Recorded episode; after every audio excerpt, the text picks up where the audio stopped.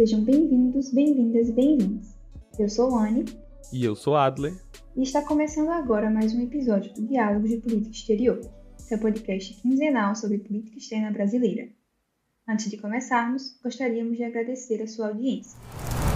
No episódio de hoje, vamos conversar com o professor Dr. Felipe Albuquerque sobre política externa brasileira e segurança alimentar.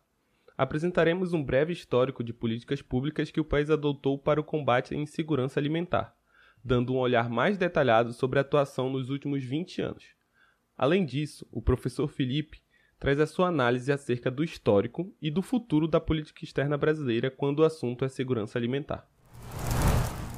Primeiramente, e em linhas mais gerais, é importante definirmos o que é segurança alimentar para podermos dar prosseguimento ao debate deste tema na política externa. Segundo a Organização das Nações Unidas para Alimentação e Agricultura, também conhecida como FAO, ter uma segurança alimentar significa ter acesso a alimentos seguros em uma quantidade que seja suficiente para nutrir e que esta alimentação corresponda às preferências e costumes do indivíduo, família ou grupo. Esta definição é a mais atual, e foi estabelecida em 1996 durante a Conferência Mundial da Alimentação, que aconteceu em Roma. Na mesma ocasião, foi firmado o compromisso de tentar erradicar a fome. Sendo assim, segundo Pilar Figueiredo Brasil, nesta ocasião foram estabelecidos sete compromissos que os países deveriam cumprir para atingir tal objetivo. Esses compromissos objetivam principalmente a garantia de um ambiente político, social e econômico que propicie melhores condições da erradicação da pobreza implementação de políticas que incentivem o desenvolvimento alimentar sustentável, preparação para catástrofes naturais que podem colocar em risco a alimentação, além de utilização de investimentos públicos e privados para a melhoria de sistemas alimentares, inclusive em áreas de baixo potencial. A FAO é uma das agências da ONU e foi criada em 1945 com o fim da Segunda Guerra Mundial. Antes, havia um órgão chamado Instituto Internacional da Agricultura, mas este foi paralisado justamente devido ao início da guerra. Um dos primeiros feitos da FAO após essa reformulação foi a criação de um censo mundial que relatava a situação alimentar do mundo. No ano de 1963, a FAO foi um dos grandes impulsionadores do Programa Alimentar Mundial ou Programa Mundial de Alimentos, um dos maiores projetos de combate à fome no mundo, que procura fazer distribuição de alimentos em diversos países que necessitam a agência passou por diversas atualizações ao longo dos anos e uma das suas criações foi o Mapa da Fome da ONU, que é publicado anualmente pela FAO e procura medir o acesso à alimentação da população nos países e, assim, auxiliar na formulação ou atualização de políticas de combate à fome.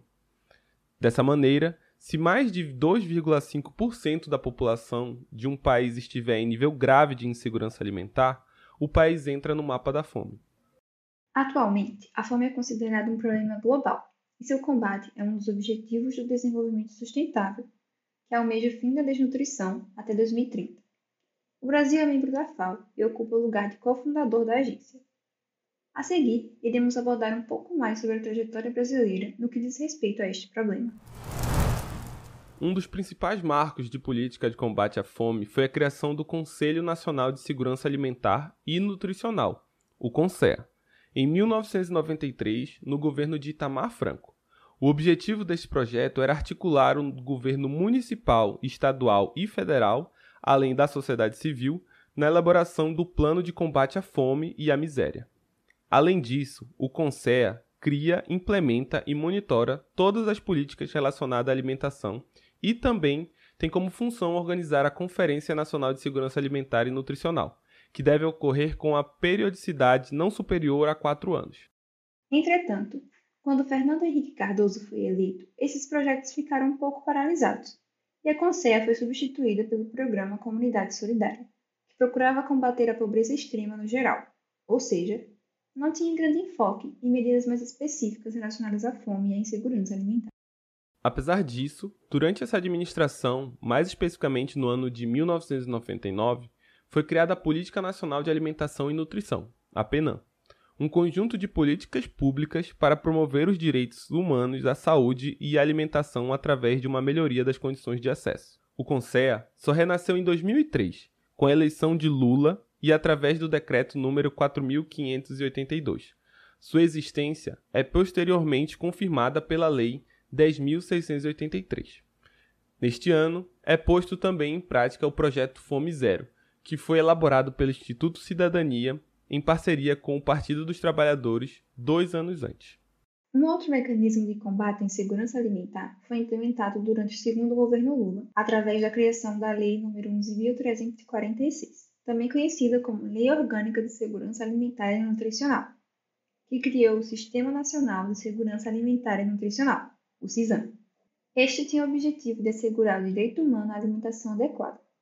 Segundo a lei, o CISAM deveria seguir as diretrizes do Conselho. Segundo o Ministério da Saúde, quando os critérios estabelecidos pela FAO e pelos órgãos nacionais não são atendidos, há um cenário de insegurança alimentar, que pode ser categorizado pela Escala Brasileira de Medida Domiciliar de Segurança Alimentar. Esta é calculada através das respostas das famílias, que podem se encaixar nas quatro categorias existentes: segurança alimentar, insegurança alimentar leve, insegurança alimentar moderada e insegurança alimentar grave. Os níveis consideram não somente o acesso à comida, mas também se a comida é de qualidade e em quantidade suficiente para alimentar a todos no domicílio.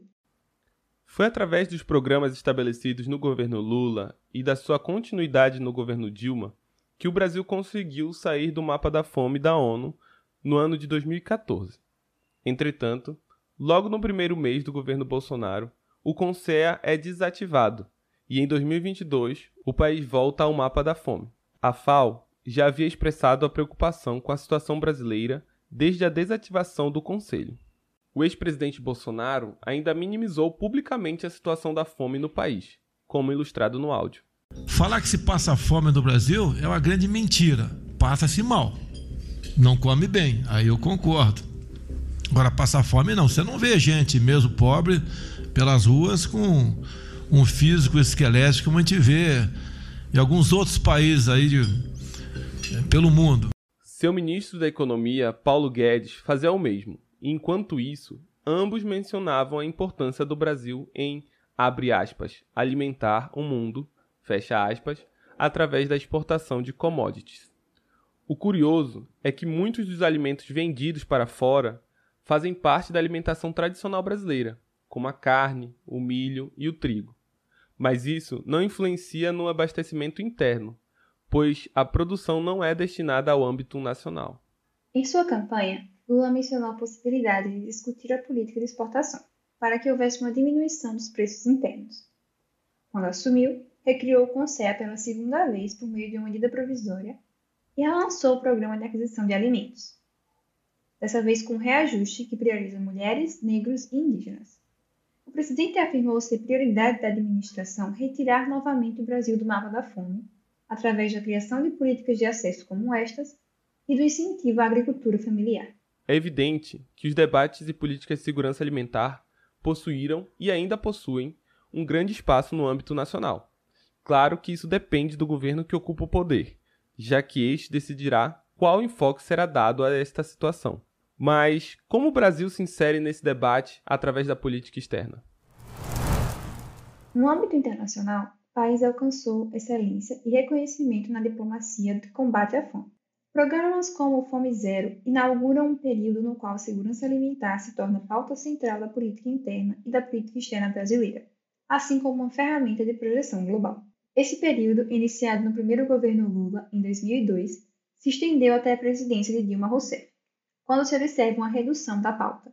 Houve reconhecimento da política brasileira de combate à fome, seja de forma representativa ao presidente Lula, aos programas de governo ou ao país. O fato é que o enfrentamento à insegurança alimentar se mostrou como diplomacia quando o mundo tornou as políticas brasileiras como referência ou casos de sucesso.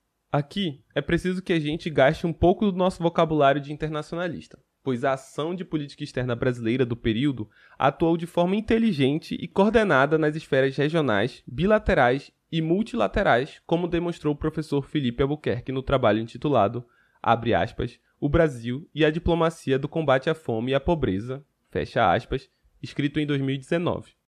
Em resumo, no ambiente bilateral e regional, a ênfase na cooperação foi com países da América Latina e Caribe e da África. A complementariedade dos eixos regionais bilaterais tinha como finalidade o estreitamento dos laços do Sul global. São esses laços que compõem a estratégia de exportação e cooperação de desenvolvimento para ciência e tecnologia, que montou braços de apoio ao enfrentamento à pobreza. Já na dimensão multilateral, foi possível alcançar níveis de reconhecimento em organizações internacionais e grupos estratégicos em nível global. Essa relação e engajamento brasileiro destacou o país emergente como um player importante para os diálogos internacionais. É importante ressaltar que não houve destaque apenas nas organizações com finalidade apenas no combate à fome e à pobreza, mas também em grupos com fins econômicos e políticos. Podemos notar que o caráter político da diplomacia de combate à fome estava inserido no discurso do presidente Lula no recebimento do prêmio World Food Prize em 2011. É a verdadeira guerra que todos os governantes precisam aprender a fazer. Lutar pela vida e não pela morte. Porque a fome é uma arma de destruição em massa mais poderosa e mais perigosa que qualquer outra arma que o homem já inventou. A fome, ela não mata soldados em campo de batalha. Ela não mata inimigos. Ela não mata terroristas. Ela mata crianças. E às vezes no útero da própria mãe, que não teve o direito de comer as calorias e as proteínas necessárias ao nascimento de uma criança com saúde. Nesse mesmo discurso, Lula reforça o empenho em trazer a pauta da fome e pobreza para os debates centrais das relações internacionais.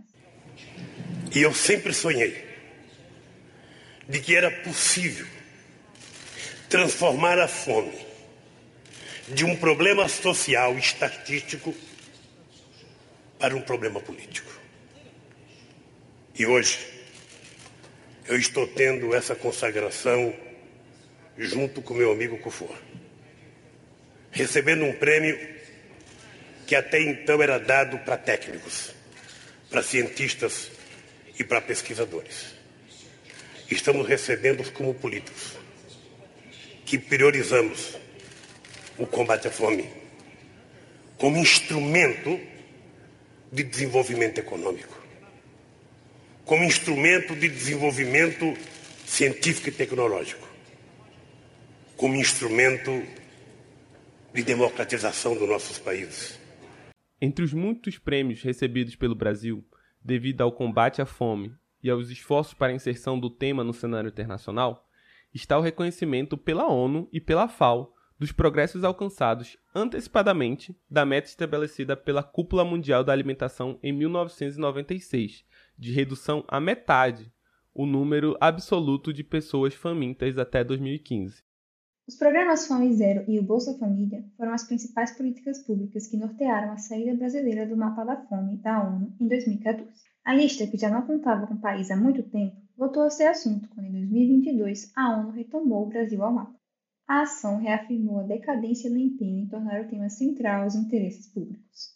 Desde então, as ações internas e externas que visam ao enfrentamento da fome ficam cada vez mais raras com os desmontes públicos de estruturas, como já citado com CEA, e quase nenhum apoio àqueles que procuravam de alguma maneira fomentar a pauta.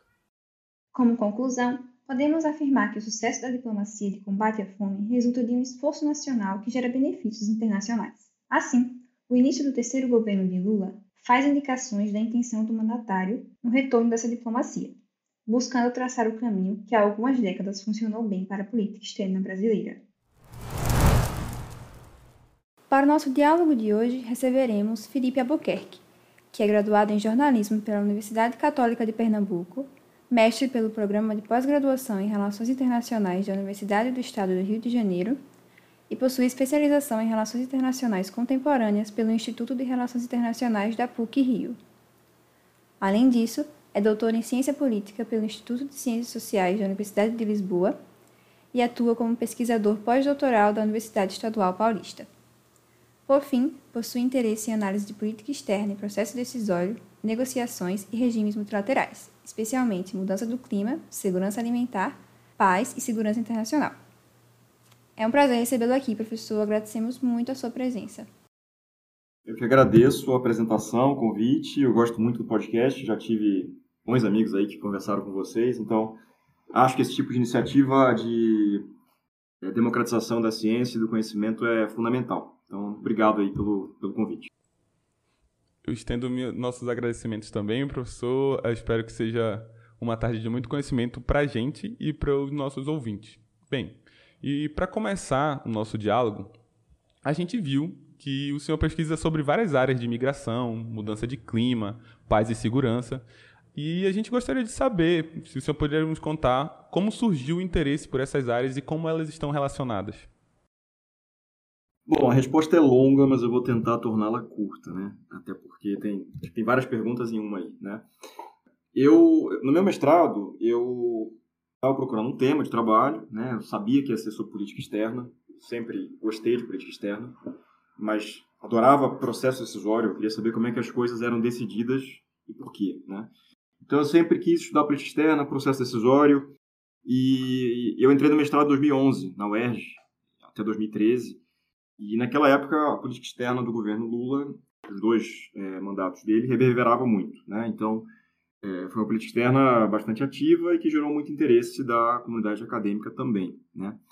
E eu estava muito interessado por um conceito que o chanceler Celso Amorim trazia é, naquela época, que era a ideia da não indiferença. É, é um conceito que aparecia é, nos debates sobre, por exemplo, não intervenção, isso aparecia nas questões da MINUSTAR, né? o Brasil participou da missão de paz no Haiti, né? e, e esse conceito era um conceito que, que aparecia ali com, com certa força e que gerou meu interesse, despertou meu interesse.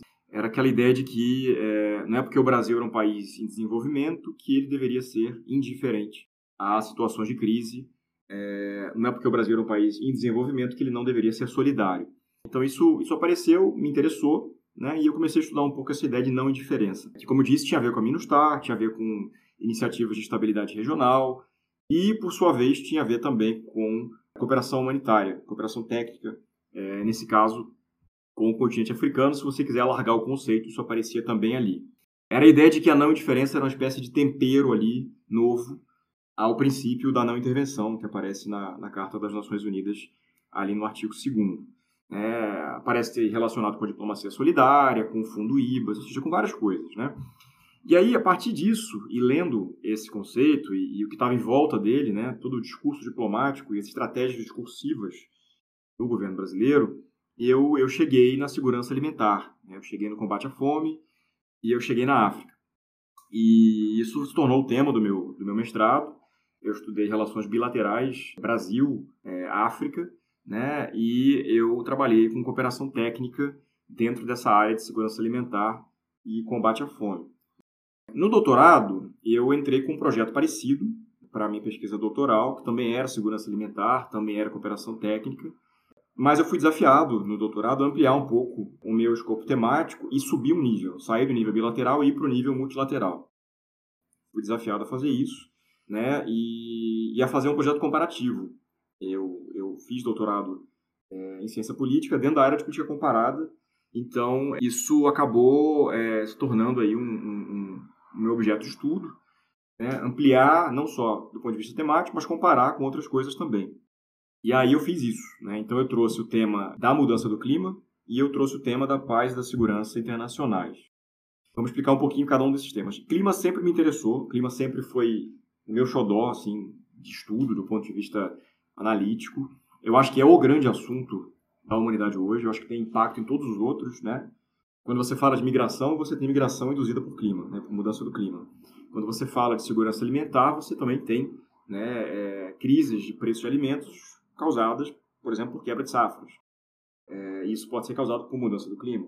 É, você tem vários conflitos também causados por secas, né, por disputa por recursos. Então, esse tema da mudança do clima sempre me interessou e ele, e ele a tendência dele, né, a gente sabe, se tornar cada vez mais importante. Eu acho que finalmente está despertando o interesse de mais gente. Né? Então, eu trouxe o clima para trabalhar junto com segurança alimentar no doutorado.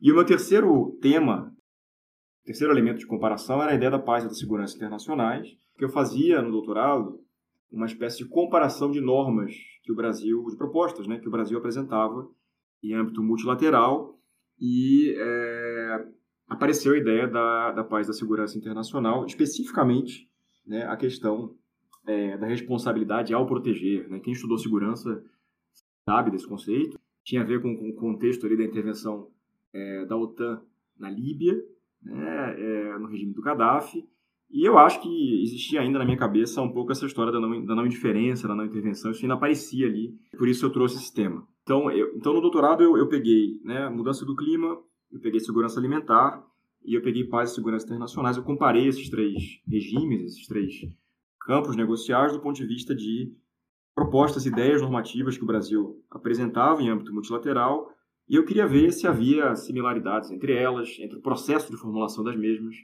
quais eram as diferenças, né, o que, que o Brasil queria com aquilo, é, quais eram os ministérios que estavam envolvidos, daí em diante. Então, a comparação me trouxe esses três temas. Falando por último das migrações, que eu não falei ainda, né, as migrações elas apareceram por causa do meu trabalho, da minha atividade profissional. É, quando eu fiz doutorado em Portugal, eu trabalhei durante três anos lá também. Inclusive, não recomendo trabalhar e fazer doutorado, você enlouquece, mas é o que eu precisei fazer. Né, e, que eu acho que muita gente também precisa fazer. E eu trabalhei com migrações é, nas Nações Unidas. Fiquei três anos lá e eu iniciei com um projeto de apoio a migrantes brasileiros em situação vulnerável na Bélgica, na Irlanda em Portugal. E depois eu fui com um projeto na área da saúde durante a pandemia. Então, é, eu também me interessei por migração a partir disso.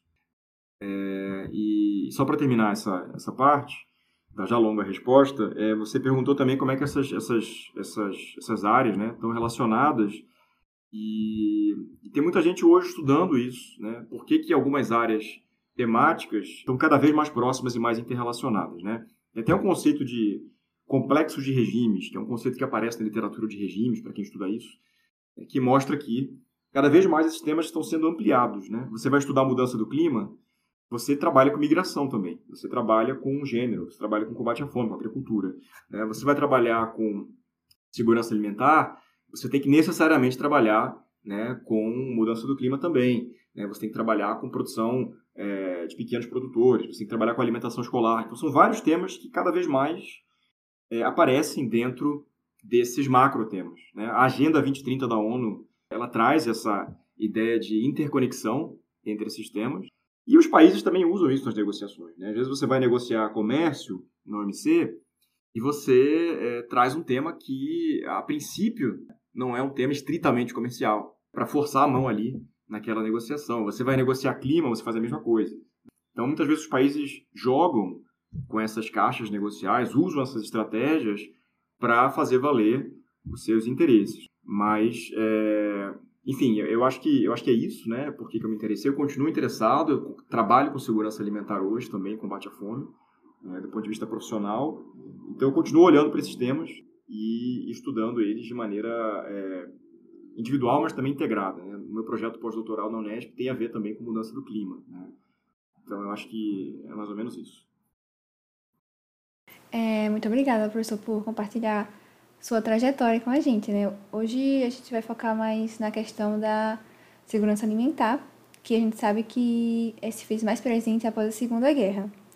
E depois de 70 anos, esse problema ainda persiste. Então a gente queria saber se você pode contar um breve histórico da atuação brasileira no combate à fome no cenário internacional e qual que é a posição atual que o Brasil ocupa no mundo quando a gente fala desse assunto. Certo. É... Eu também prevejo uma resposta longa, mas vou tentar ser breve aqui. Tá? De fato, a temática da segurança alimentar ela ganha mais força após a Segunda Guerra Mundial, mas antes disso já havia algum, algum debate sobre isso, é, especificamente aqui no Brasil. É, você tinha algumas políticas públicas se é que a gente pode chamar de política pública, né, relacionadas direta e indiretamente com o tema da fome e com o tema da pobreza, antes da Segunda Guerra ainda terminar. Mas é, era um debate bastante errático, bastante desarticulado, bastante fragmentado. Você não tinha nada muito sistematizado sobre isso, seja no mundo, seja no Brasil. Então, só para dar alguns exemplos aqui, em 1936, né, você teve, por exemplo, a regulamentação do salário mínimo no Brasil. A CLT ela aparece em 43, né, então isso são temas que têm a ver com pobreza, né, com fome, de maneira indireta. É, você teve ainda no, na era Vargas a, a criação de um, de um, órgão público chamado Serviço Central de Alimentação, isso foi lá em 39. né, depois de uma Comissão Nacional de Alimentação em 45. Então, o tema ele começa a aparecer ali nos anos 30, final dos anos 30, anos 40, no Brasil. Isso tem a ver com vários fatores, tá? Com a descoberta científica da fome, ou seja, o que é fome, né? Como é que se trabalha com fome, com o próprio diploma, a disciplina da nutrição, que também ganha força aqui, e com alguns nomes que estudavam o tema, e o principal, e não se pode deixar de falar dele, é o Josué de Castro, que escreveu obras muito importantes, né? Geografia da Fome, em 46, e Geopolítica da Fome, em 51. Então, são, são, são temas que aparecem por causa desse conjunto de fatores, é, mas ainda engatinhando ali no Brasil e também no mundo. O Brasil, nessa época, e aqui eu estou falando já dos anos 50, ele recebia algum apoio, sim, de doadores internacionais, também de organizações internacionais, já FAO apoiava o Brasil, o USAID apoiava o Brasil. Então, o Brasil estava ali ainda é, é, montando uma base institucional mesmo e intelectual para lidar com a questão da fome e da pobreza é, aos poucos, né? E, como disse, de maneira muito errática e desarticulada.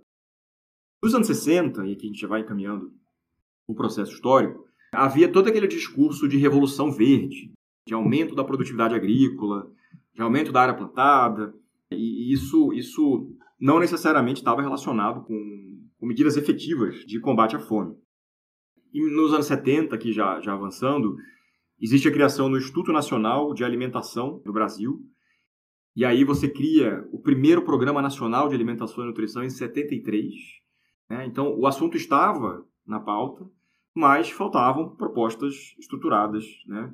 É, nos anos 70, que eu já estou no, no, governo Geisel, né, pensava-se que a produção agropecuária ela para exportação era muito mais importante que a produção interna. Né? A gente estava aqui na crise do petróleo, o primeiro choque do petróleo em 73, e as consequências mesmo econômicas para o Brasil. Então, o Brasil precisava gerar excedentes exportáveis, precisava é, compensar a sua balança comercial, que dependia da importação de petróleo, e a produção agrícola era pensada para fora. Né? Não havia um pensamento estruturado, organizado, eu sempre uso essas palavras, para se pensar de maneira organizada, né?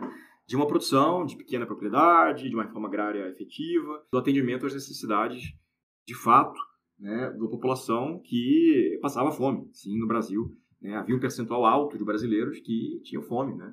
E, e esse debate ele começa a ganhar alguma, alguma organização maior, alguma estruturação com a Constituição, né, em 88, em que você tem, de fato, listado um rol de políticas públicas, notadamente ali no, no artigo 6 da Constituição, né, que fala sobre direitos sociais. Existe aqui um, uma noção de controle social da ação do Estado. Então, a Constituição de 88 ela, ela dá espaço né, e ela cria essa base para que o tema da fome ele pudesse ser, de fato, trabalhado pelo poder público. Né? O que não significa que ele foi, tá? porque logo depois você tem o governo Collor, em que não há é, um, um, pensamento é, efetivo para essa temática.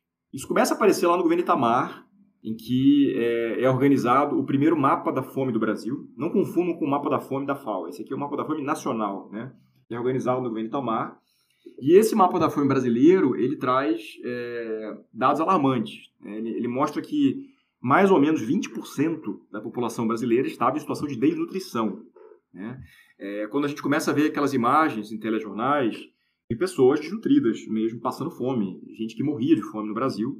E isso era relativamente comum. Por causa disso, né, ainda durante o governo Itamar, cria-se o, o, plano de combate à fome e à miséria, lá durante esse período, dos anos 90, né, e cria-se o primeiro CONSEA. Né, o CONSEA que é muito importante, foi recriado agora, é, durante o governo Lula, né, é, o CONSEA que é o Conselho Nacional de Segurança Alimentar e Nutricional, ele foi criado, portanto, em 93, tá, do mandato de Itamar Franco, é, e é, o grande papel do Conselho era defender o direito humano à alimentação. É, era a ideia de que todo brasileiro e todo cidadão tem direito à alimentação. E o Conselho é, é uma estrutura muito interessante, depois eu vou falar com mais cuidado dele, porque ela é vinculada à presidência da República. Então você tinha uma interlocução direta desse órgão com a presidência, acesso direto à presidência, que mostra que o tema da fome, né, o tema da segurança alimentar, já aqui no início dos anos 90, ele ganha um peso maior né, na organização de políticas públicas pelo Estado brasileiro. A primeira Conferência Nacional de Segurança Alimentar, por exemplo, em 94. Então, o tema tem aqui alguma relevância. Com o Fernando Henrique, o conselho é descontinuado. O conselho não, ele não continua existindo com o Fernando Henrique. Ele foi substituído por um, um outro conselho, um conselho das comunidades solidárias, é, parte do programa Comunidade Solidária, né, que foi criado é, durante a presidência de Fernando Henrique. Também estava vinculado à Casa Civil, né, e esse programa Comunidade Solidária ele buscava parcerias com, com o setor privado, com ONGs, para enfrentamento da pobreza. O Comunidade Solidária ele teve alguma estabilidade é, no manejo ali das suas prerrogativas, porque o foco do Comunidade Solidária era mais em pobreza e menos em fome. Né? Então é no segundo mandato do FHC que ele tenta é, superar esse problema né, e ter um foco maior na área de fome. Né? Ele cria outros programas, né, o programa Comunidade Ativa, o programa de desenvolvimento local integrado, né, para tentar é, comatar, né, superar essa lacuna que existia na área de fome dentro do Comunidade Solidária. E aí ele cria outros é, programas, o Bolsa Alimentação, o Vale Gás, o Bolsa Escola, né, que a gente já ouviu falar, né, porque são programas ali já próximos do, é, do primeiro governo Lula. E aqui, chegando perto da gente hoje, o governo Lula, ele, de fato, né, ele, ele traz o tema da fome como tema central né, é, do, seu, do, seu, do seu mandato, tanto do primeiro quanto do segundo. Você cria uma base institucional para falar de fome, para falar de pobreza. Então, o Conselho é recriado. Você tem dois ministérios especificamente para falar de fome. Você tem o MESA, que é o Ministério Extraordinário de Segurança Alimentar, que foi é, um ministério cujo ministro era o José Graziano da Silva, que depois foi diretor-geral da FAO. Você cria o Ministério de Assistência Social. Depois, esses dois ministérios, o MESA e o MAS, eles vão se aglutinados no MDS, que é o Ministério do Desenvolvimento Social. Né? Você cria o programa Fome Zero. O programa Fome Zero que tem aí entre suas vertentes, né, seus pilares, é, várias políticas relevantes para a temática da fome, por exemplo, o acesso à alimentação, o próprio Bolsa Família, o Programa Nacional de Alimentação Escolar, o Programa de Assistência ao Trabalhador, é, o PRONAF, que é o Programa Nacional de Fortalecimento da Agricultura Familiar, o Programa de Aquisição de Alimentos, que é o PA, ou seja, tudo isso está dentro do Fome Zero, que era uma estratégia. Né? O Fome Zero, Fome Zero ele é muito importante e ele é referência mundial né, é, credenciado, inclusive, pelas Nações Unidas, porque ele sistematiza dentro dele né, a ideia do combate à fome, a ideia da superação da fome. Então, ao invés de você ter várias políticas públicas separadas, você cria uma coisa que era é, a sistematização dessas políticas públicas. E o Fome Zero foi pensado dessa forma. Né? Ele tinha um braço mais emergencial, né? ou seja, vamos superar né, a pobreza extrema né, e a fome agora, né? E tinha um braço mais estruturante que tinha a ver com programas é, de políticas públicas, programas e políticas públicas, né, mais sustentados né, no tempo e no espaço. Ou seja, por unificar esses programas anteriores né, e criar coisas novas, como Bolsa Família, o Fome Zero ele foi é, a menina dos olhos né, do governo Lula, digamos assim. Né, e vários países queriam aprender com o Fome Zero. Então o Brasil passou a receber, nos anos 2000, várias delegações internacionais de países do continente africano, da América Latina e do Caribe, da Ásia, que queriam, ao vir ao Brasil, ao vir a Brasília, né, saber como que o Brasil criou o Fome Zero, como que eles podiam fazer algo parecido e adaptável em seus países, né? Então, assim, quando eu digo muitas, são muitas mesmo. Tá? Dezenas de delegações estrangeiras começaram a vir a Brasília para aprender com, é, com o Brasil. Tentar copiar, adaptar, né? e depois, inclusive, é, essas lições que eles é, acabavam tendo dos seus próprios programas, elas também serviam ao próprio programa brasileiro. O que não quer dizer que não houve problemas, tá, gente? Aqui com o Fome Zero, com Bolsa Família, enfim. Havia muita disputa, disputa interburocrática, ou seja, vários ministérios aqui tentando colocar colher aqui no programa, o que é normal em programas muito grandes, né?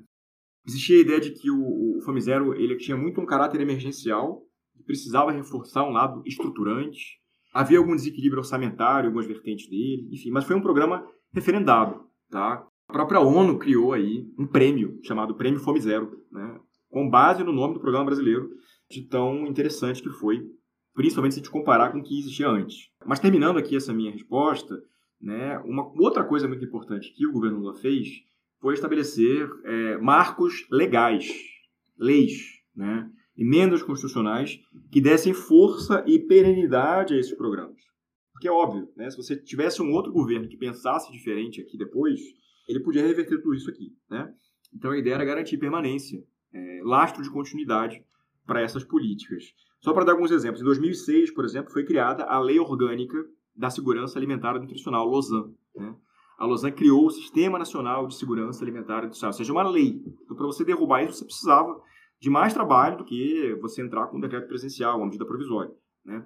Você cria a Emenda Constitucional 64 de 2010, que coloca dentro da nossa Constituição o direito à alimentação como um direito social. Né? Ou seja, a partir de 2010, o direito à alimentação era um direito constitucional brasileiro. Até 2010 não era. Então, a partir de 2010, você, para cumprir a Constituição, você precisaria garantir o direito à alimentação a todo brasileiro e a toda brasileira. Cria essa lei da alimentação escolar, também em 2009, né? a ideia da merenda escolar. Os alunos têm que ter né, refeições nas escolas. E isso tem um impacto assim gigantesco né, em gênero, em diminuição de casamento infantil, em diminuição de trabalho infantil, em aumento de anos na escola, em aumento da própria capacidade dos alunos de aprender conteúdos.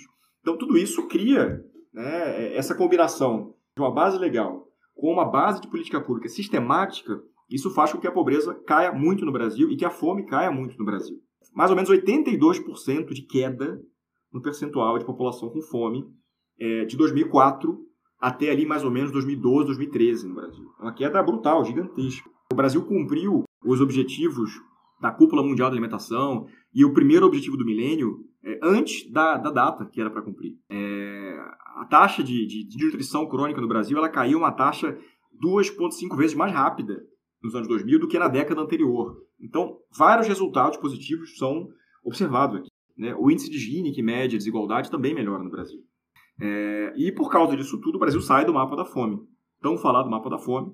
Em 2014, o Brasil é removido do mapa da fome. Né? Foi considerado aí o primeiro país em desenvolvimento a erradicar a fome.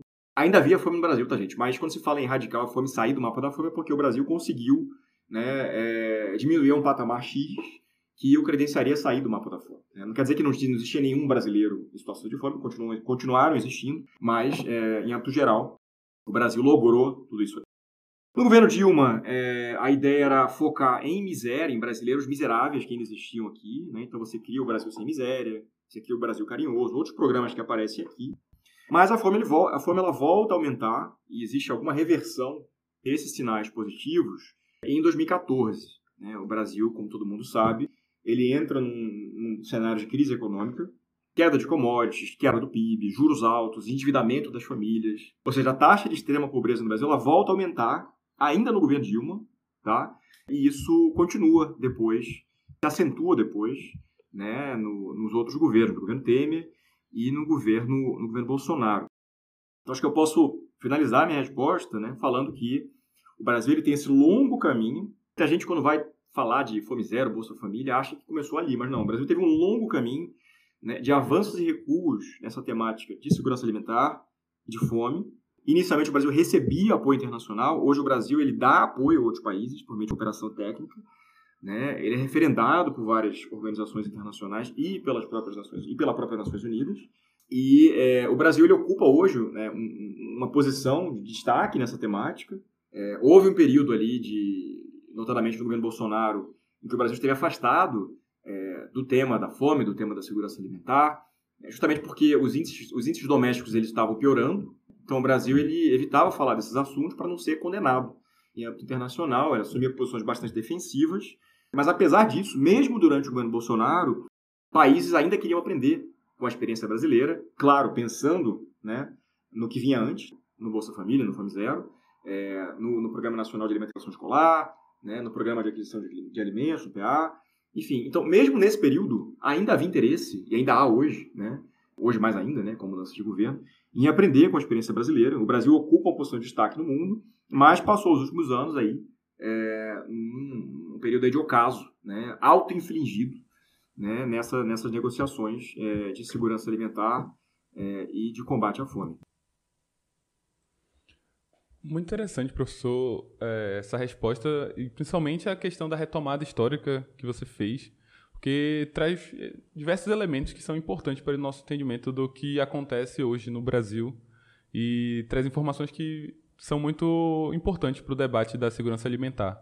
É, a próxima pergunta, ela já está você já começou a falar um pouco já dela, já começou a responder um pouco dela.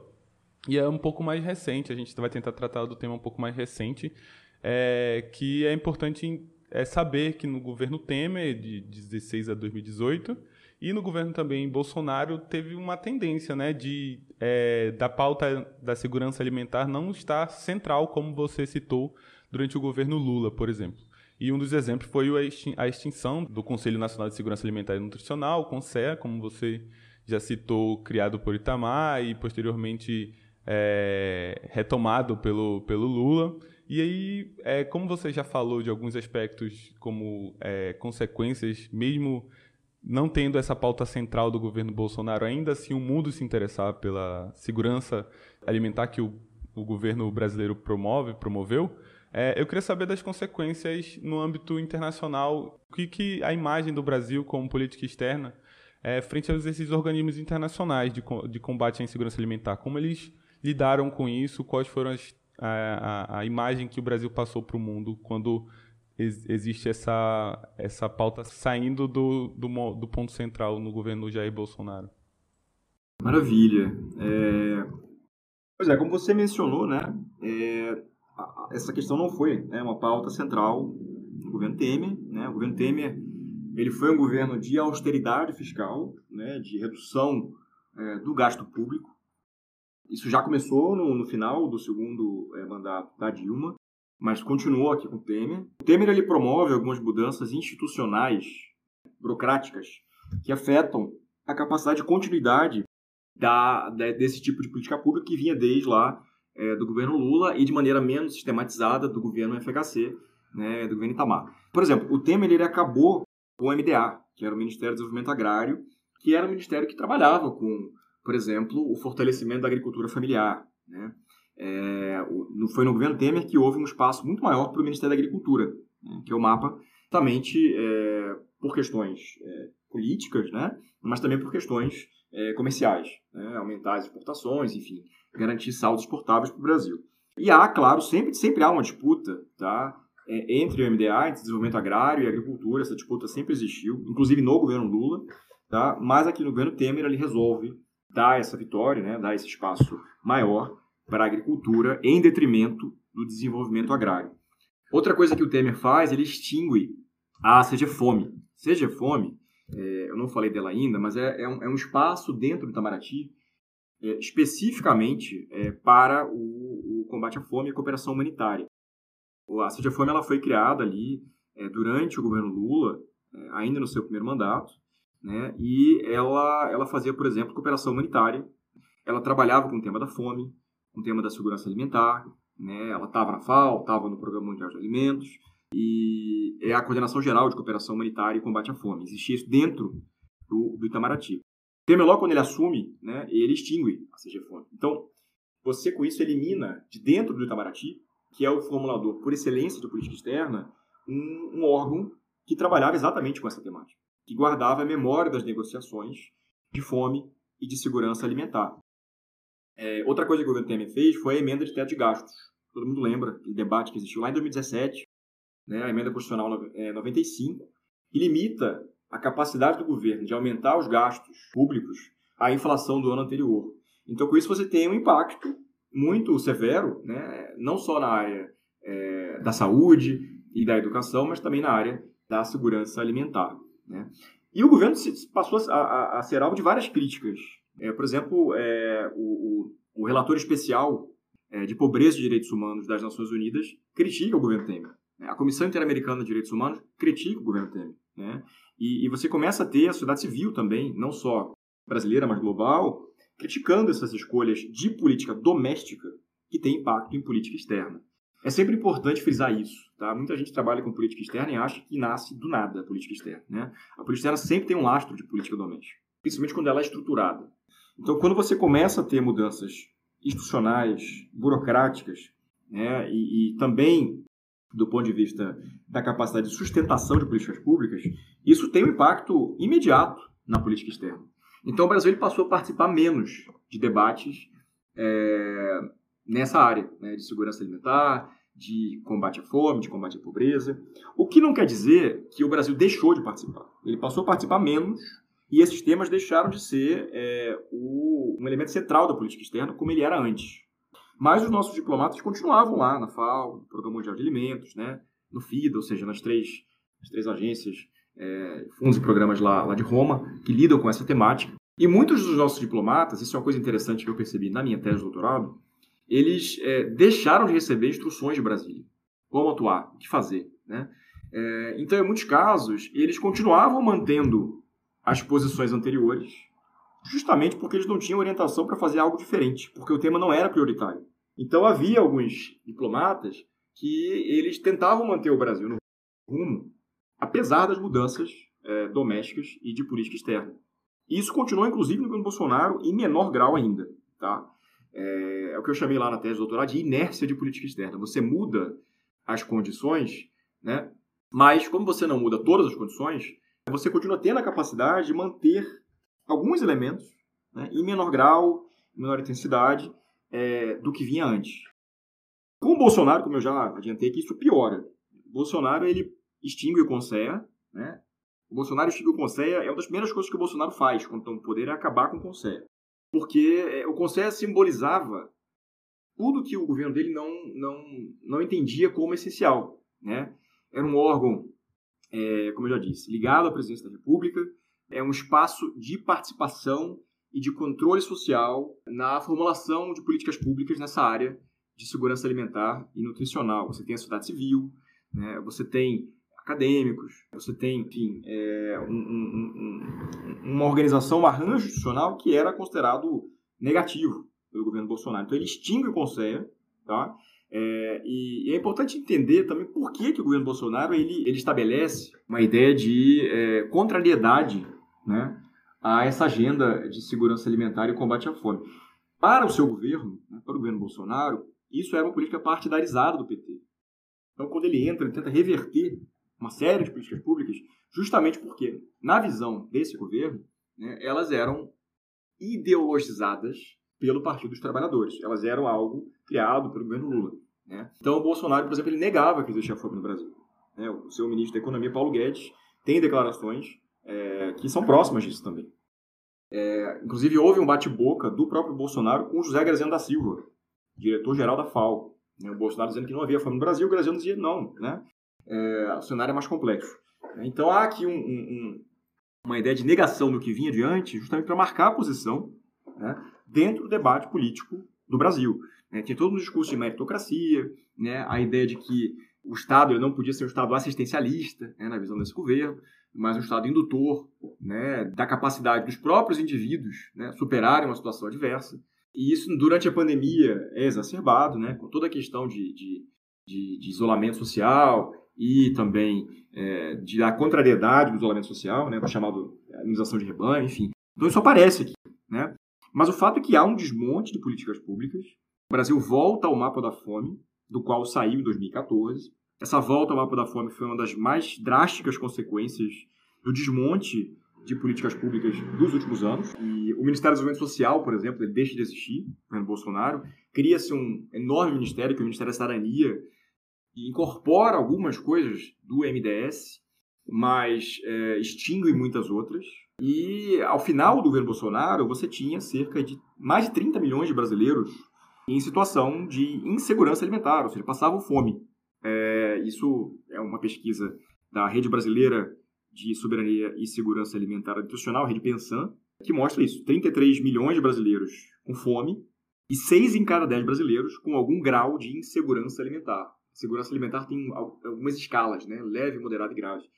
Então, o impacto ele era muito visível, né, em política doméstica, mas houve consequências internacionais. O Brasil passou a ser criticado em âmbito internacional. O Brasil deixou de participar de discussões é, em âmbito multilateral nessa temática também.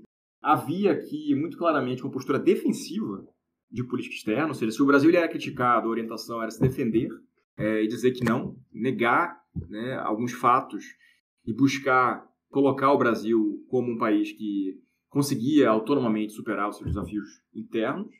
Né. Então, tudo isso aqui é, aparecia aqui no governo Bolsonaro, mas, curiosamente, como eu disse antes, né, ainda assim havia interesse de alguns países de aprender com o Brasil. Obviamente, não era aprender com o governo Bolsonaro nem com o governo Temer. era aprender com o que deu certo antes. Então você continuava a ter delegações estrangeiras querendo vir ao Brasil e entender um pouco mais do nosso Programa Nacional de Alimentação Escolar, né, um pouco mais do que era é, o, o, Bolsa Família, né, substituído aqui pelo Auxílio Brasil, né, e, e, e, com outras políticas públicas que a gente tinha, né, a Conab, né, com questões relacionadas com nutrição e saúde. Então, é, mesmo nesse cenário, a imagem brasileira é bastante afetada no cenário internacional, ela ainda guardava alguns resquícios né, de um país que conseguiu, até um passado muito recente, sair do mapa da fome e criar é, políticas públicas que foram é, credenciadas como de destaque em âmbito, em âmbito internacional. É, o senhor acabou de falar sobre essa queda né, que, que tiveram as pautas de segurança alimentar. E antes o senhor, o senhor tinha falado sobre comparação com o governo Lula principalmente, né? Já que deu uma, já deu uma queda nesse, nesse debate. Então a gente queria saber do próximo governo Lula, já que o Lula está indo no seu terceiro governo, né, no seu terceiro mandato. A gente queria saber se depois de 20 anos desse primeiro governo, o investimento no enfrentamento da insegurança alimentar ainda é um caminho para a inserção do Brasil internacionalmente. Ah, com certeza, né? Isso o tema da, eu acho que tem dois temas que são os temas principais desse novo governo Lula, governo Lula 3. É a mudança do clima e a segurança alimentar. Clima, de fato, eu acho que aqui vai assumir um papel preponderante na política externa eh, brasileira. Teve espaço, sim, nos dois primeiros mandatos, mas não era um espaço central. Eu diria que não era um espaço central. Hoje tenta-se recuperar esse passivo né, e colocar o Brasil, até, até também como um, um, um, modo de se contrapor ao governo anterior, né, o aumento dos índices de desmatamento, o Brasil sendo colocado como vilão ambiental, etc. É, e junto com o clima, a, a questão da segurança alimentar e do combate à fome. Né? Isso apareceu no discurso de pós do Lula, isso apareceu no discurso de Lula é, no Congresso, é, isso apareceu é, em diversos momentos das declarações do novo presidente, apareceu no discurso inicial do Mauro Vieira, atual chanceler brasileiro, foi chanceler da Dilma também. Né? Então, são temas centrais para a política externa brasileira por várias questões. Né? Primeiro, renovar as credenciais brasileiras, renovar a imagem do Brasil, mostrar que o Brasil ele não é o Brasil do Bolsonaro, mostrar que o Brasil ele é o Brasil que era antes. O Brasil que veio do FHC, que veio do Lula, continuou na Dilma. Né? Mostrar que é um país que tem a contribuir, que é um país responsável, né? é, tanto no âmbito doméstico quanto no âmbito internacional, e mostrar que é um país que quer colaborar, que quer cooperar com, outros, com outras nações, com outros países. É, e tem muitos elementos de, de, de, similaridade com o primeiro mandato do, do Lula. Lá em 2004, o Lula ele se juntou com o Jacques Chirac, que era o presidente francês, com o Ricardo Lagos, do Chile, com o secretário-geral Kofi Annan, né, para falar de fome, de combate à fome, de combate à pobreza, de combate à exclusão social. Você tinha uma política externa pensada também é, para a internacionalização de políticas públicas de sucesso, e as políticas de combate à fome eram é, parte desse rol de políticas públicas.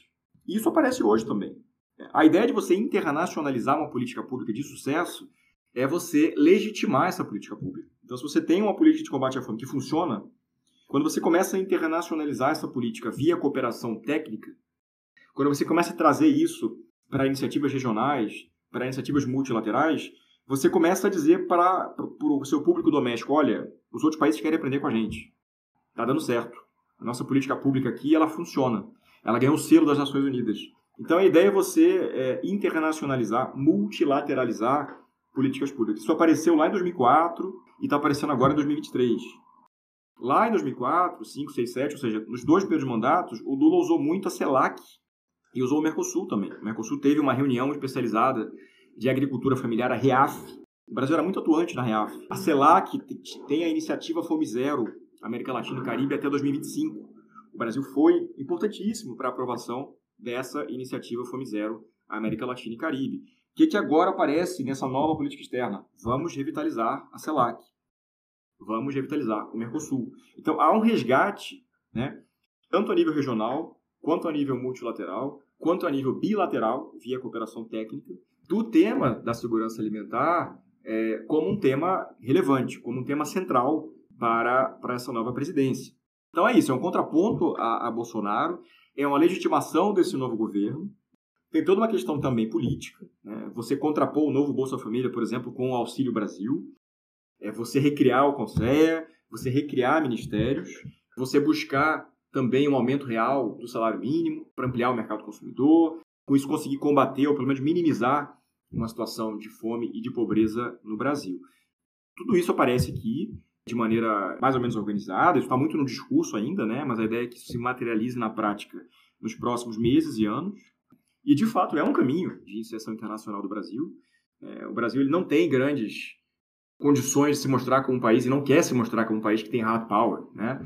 É, ele quer se colocar como um país mediador de consensos, né? Um país que busca aí é, atuar de maneira solidária, responsável, cooperativa e internacional. Tudo isso está no discurso externo do Itamaraty. Às vezes funciona, às vezes não funciona. Né? Mas existe uma janela de oportunidade aqui. Eu queria fechar com isso, né? Para essas temáticas. Né? O mundo quer que o Brasil volte a ser o que era, que atualize algumas posições. O Brasil quer voltar a ser o que era. E existe espaço político, inclusive doméstico, para isso aparecer, justamente por causa de todo o desmonte que a gente viu é, aí nos últimos, nos últimos anos. É, mas eu acho que é isso, acho que dá para encerrar dessa forma essa, essa pergunta, essa questão. Bem, com essa pergunta, a gente, infelizmente, termina o Diálogos. Aqui o nosso tempo é, é extremamente reduzido, perto do, da quantidade de tempo que a gente poderia conversar, eu acredito, sobre segurança alimentar e temas que são correlatos a isso. O professor com certeza tem muito mais a falar, mas o, o pouco que foi colocado aqui espero que tenha sido de bom grado para os nossos ouvintes. Bem, professor, eu queria agradecer de novo o espaço, o tempo que você tomou para vir aqui conversar com a gente. E eu quero deixar sempre é, as portas abertas do Diálogos para futuros encontros entre, o, entre você e o Diálogos de Política Exterior. Obrigado.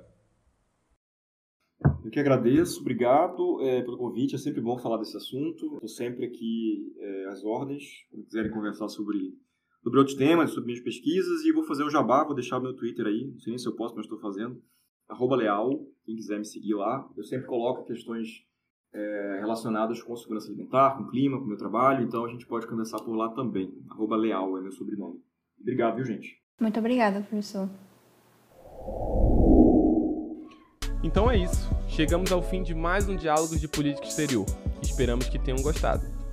Não deixe de conferir a descrição do episódio.